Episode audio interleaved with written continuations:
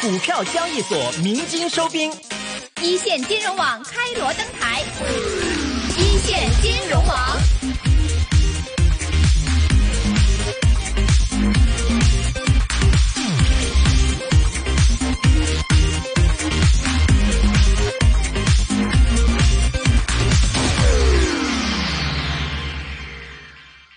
啊，因为今天的主题呢是五 G，五 G 呢对我们来说呢，首先它是一个网络，在这个网络呢，我不提这个是第几个 G，但是对网络一般来说呢，都是一个分层的架构。在这个几呃二大概二十年前的话的话，提出一种另外一种架构是什么呢？叫跨层的设计。然后在最近的几年呢，我们提出另外一种架构是什么呢？叫跨系统设计。这样的话，第在这个 outline 里边呢，第一个呢，我就说分层设计、跨层设计和跨系统设计。第二个部分呢，大家提呢人工智能提的比较多，用于呃把这个人工智能就用于网络呢，现在也比较这个流行。所以说第二个话题呢，我们就讲一下这个人工智能用在这个网络里边到底是怎么样一个进展。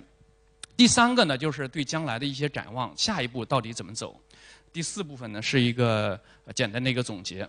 首先呢。这个做网络的都知道哈，尤其这个五 G 或者是将来六 G、将来七 G 的话，可能都是这么一个架构，都是一个分层的这个架构。这个分层的架构是一个什么样？这个是我举个例，最简单的第一个一个例子。每一层呢都负责一个单独的一个功能，比如说物理层的话，你负责这个功率控制，还有一些调制、解调、编码，这些都是物理层控制的东西。而上边层呢，MAC 层和这个 RLC 层呢，和 PDP-CP 呢，这部分呢都处理包的结构。而这个 RC 呢，它处理一些其他的这个功能，比如说 cell selection、reselection。然后这个应用层呢，它也有很多的参数，包括多媒体的一些参数，这层都可以控制。再上一层呢，就是 user 这部分呢，也是它都可以控制很多的参数。这个呢是基本的一个跨呃分层设计的一个基本的架构，这个在好多教科书里边都有。为什么是这种分层架构呢？这种分层呢有什么的好处呢？它是非常简单。因为这样设计起来的网络呢，又好设计，又好这个运维，又好这个将来出现问题的时候比较好 debug，好吧？这个都是非比较简单的一种架构。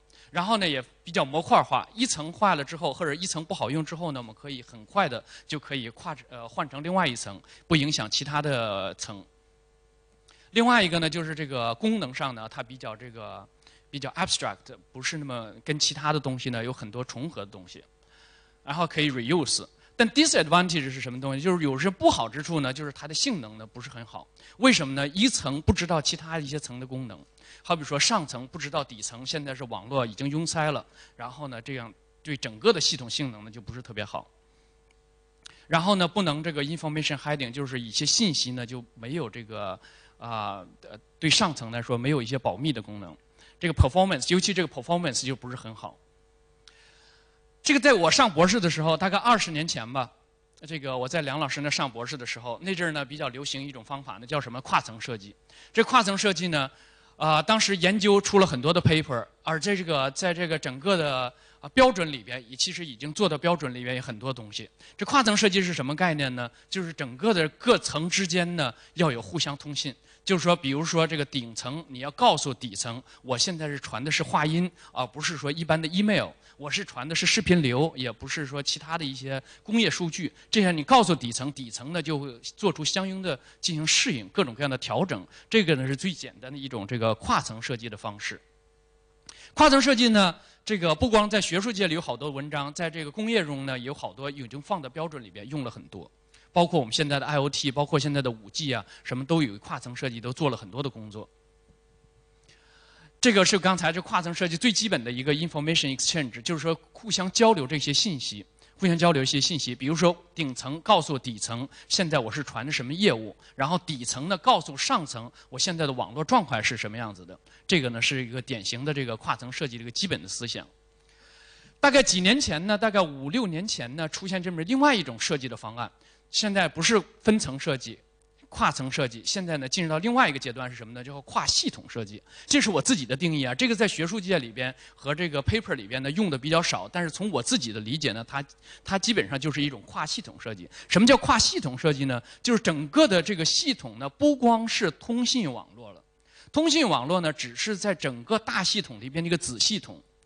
比如说，通信整整个这个系统里边，除了这个通信和网络之外的话，还必须得考虑。今天好多专家都讲了这个边缘计算。计算呢，其实呢不是这个呃我们呃传统的这个做通信和做网络人做的东西，是干嘛呢？是计算机那边做的东西。其实对我们来说，做通信做网络的人来说呢，它是另外一个系统。那个 caching 和 storage 里面。就是 info 讲讲呃，大家讲了很多叫 information centric 这 ICN 这 CDN 这些东西呢，也都不是说传统做网络人做的，都是做计算机的人做的。而最底下这个呢，control 那部分又是它不是做传统的通信和网络，它是做这个控制那部分做的人。这样的话，整个对整个这个系统统一考虑的时候呢，当然会有些好处，但是也会带来一些很大的问题。这个就是我所说的这个跨系统设计。有些人呢，可能不说这个四个系统，有可能可能说将来还有更多的系统，好比说感知是不是另外一个系统？这感知呢，可能你也可以放在另外一个系统。我的整个的意思是什么东西呢？就通信呢，在整个的系统里边呢，越来越不是说越来越不重要，但整个来说呢，越来越渺小，因为必须得考虑其他的方面，比如说这个啊。光网络和通信的话，其实是不能够支撑将来的更大规模的应用和大大规模的这个其他的一些场景的应用。这光 network 呃 networking alone 呢是 not sustainable，就是说它是不能够支撑一些其他的应用。这个待会儿呢我会举几个例子。这个尤其是 computing 这部分，computing 这部分呢，你可以看到这张图呢呃不是很清楚。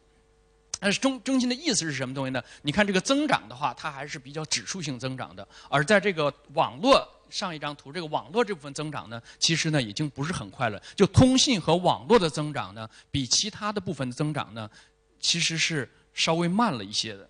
就尤其是计算这部分，还是还是增长的很快的。从这个应用来说的话，今天我们提到万物智联和这个五 G 赋能，这这些东西呢，比如说 IOT 这种这个这个这种物联网，这个对于 IOT 来说的话，对对这个 AR 和 VR 的一些其他的应用来说，对 computing 的。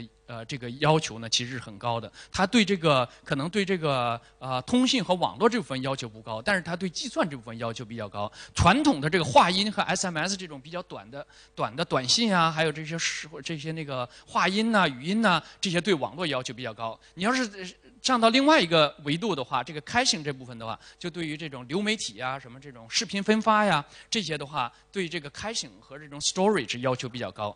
这个呢，就是整个来说，为什么要把整个各个子系统统一起来考虑，统一起来进行优化，能对这个整个业务呢造造成这个很大的影响。啊，这个呢是最近我们出版的一本书，就是专门讲这个整个把网络存储和计算。呃，融合起来一块儿考虑着这么这这么一本书，这里边书里面呢讲到这个架构和整个的一些优化的办法和一些视频的和一些那个 resource allocation 各种各样的 scheme 呢都都有所论述。这个呢是我简单总结一下，我现在做报告简单的做了三个三个部分的内容，一部分呢就是最传统的几十年前大家讲这个分层的设计，在呢啊大概二十年前。啊，整个从学术界和从整这个整个这个工业界，也都提出了各种各样的跨层设计。在这个大概五年前到十年前这个这个时间呃。时间段呢，提出比较多这个跨系统设计，从这个分层到分呃跨层到跨系统设计，这个是简单的一个时间呃是从从时间角度来说是这样。从纵轴呢，纵轴这是 complexity，就是说是复杂度角度的。当然你考虑的越多，性能越好，但是带来的问题是什么东西呢？就复杂度越来越高了，复杂度越来越高。这个呢，从这个呃题目来说呢，叫 cursive dimensionality，你考虑的维度越多，它的问题也越大。这个 cursive dimensionality。考虑这个跨层设计和跨系统设计，不光是这种 dimensionality 越来越高，另外一个 dim 呃 curse 是什么东西？就是 curse modeling。什么叫 curse modeling 呢？就是你 model 这个系统的时候，你进行优化、进行这个设计、进行这个呃呃开发的时候，这个对每一个系统的进行建模就非常困难了。你一个系统建模的时候会出现问题，你多个系统大规模建模的时候呢，更会出现问题。这块呢有一句著名的话呢，这个是一个。呃，这个 George Box 说的一句话，说你一开始建模就出现错误了，就是所有的建模都是已经错误了。为什么呢？一建模之后的话，它就不是真实的系统了。那你整个把所有的系统都建模之后的话，整个系统就错的就千差万别了。这是两个 curse dimensionality 和 curse modeling。所以近年近几年呢，尤其近两年、近三年。当然，我们自己也出了很多这方面的文章和研究，都是用这种人工智能的方法。人工智能的方法呢，啊、啊、大家都知道，这个机器学习呢分为三类机器学习，一个是呢，呃，supervised learning，就是监督学习、非监督学习。然后在我们通讯系统里用的最多的呢是第三类，就是加强学习。今天好位呃好多位专家呢、学者呢也都提到用这个加强学习 （reinforcement learning） 这种方式来做。这种方式为什么会好呢？因为在这个 reinforcement learning 里面呢，它非常好描描述一个控制的问题，因为它里边直接就有这个 action，而其他的两个这个啊、呃机器学习呢都没有这个 action。比如说 supervised learning 和 unsupervised learning 都没有这个 action，没有这个 action 的话，你对整个网络和整个系统控制的时候就很困难。所以这个经常用这个 reinforcement learning。Reinforcement learning 呢，它整个描述成一个 agent 和 environment 这么一个过程，然后呢用 MTP 来来描述。最近两年呢，为什么要用这个 deep 呢？这个 reinforced learning 呢，说起来也比较有缘。这个我上在梁老师上博士的时候，最后一章呢就是用这个 reinforced learning。但是呢，当时写出了文章之后呢，基本上都没有，就就都被拒稿，没有人信这个东西。当时就没有人信这个东西，因为这个这个，尤其学术界里不喜欢这个东西，不喜欢这种叫 simulation based。为什么呢？他们有一句不太好说说的不太好听的说说这种 reinforced learning 或者 simulation based 叫 garbage in garbage out，没有什么 inside，没有什么 close form，得不出来这种闭式解。所以呢，基本上我博士毕业之后呢，我这个方式呢就就就放弃了这个这个，觉得这个东西呢得不出来什么比较好的结果。但最近几年呢，又出现比较好的结果是什么呢？因为引入了这个 deep 这个概念，deep 引入这个 deep 这概念呢，尤其是在这个啊、图像处理里边呢用的非常多。其实是开始是图像处理用的比较多，比如说这种 CNN、DNN 和 RN，RN 的话当然是跟呃时间有关的，对语音处理。后来我们引入到这个通讯网络里边呢，其实是我们是借鉴了它那里边的一些概念，然后放到这个通讯网络里边。这个是呢，目前来说用的比较多的。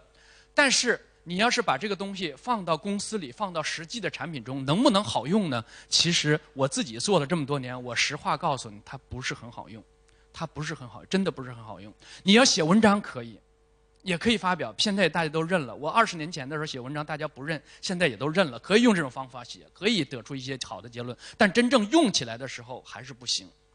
为什么不行呢？我也自己也在不停的问自己这个问题：到下一步到底想用什么办法来解决这个问题？最主要的一个问题是什么呢？这个叫 data-driven approach，叫数据驱动。如果是前几年说数据驱动的话，其实这是一个非常好的词。一说，哎呀，我这个不是凭空想象的，我是数据驱动的一个什么什么什么各种各样的方式啊，都是数据驱动。别人一说，啊，你这高大上，有数据了，有大数据了。但是呢，从我的感觉来说，数据驱动是它既成也萧何，败也萧何。数据驱动带来好处，也带来了很大的一个问题，是什么东西呢？真实的场景中有大量的各种各样的数据，你不可能在实验室中把所有的数据都把它接收得到。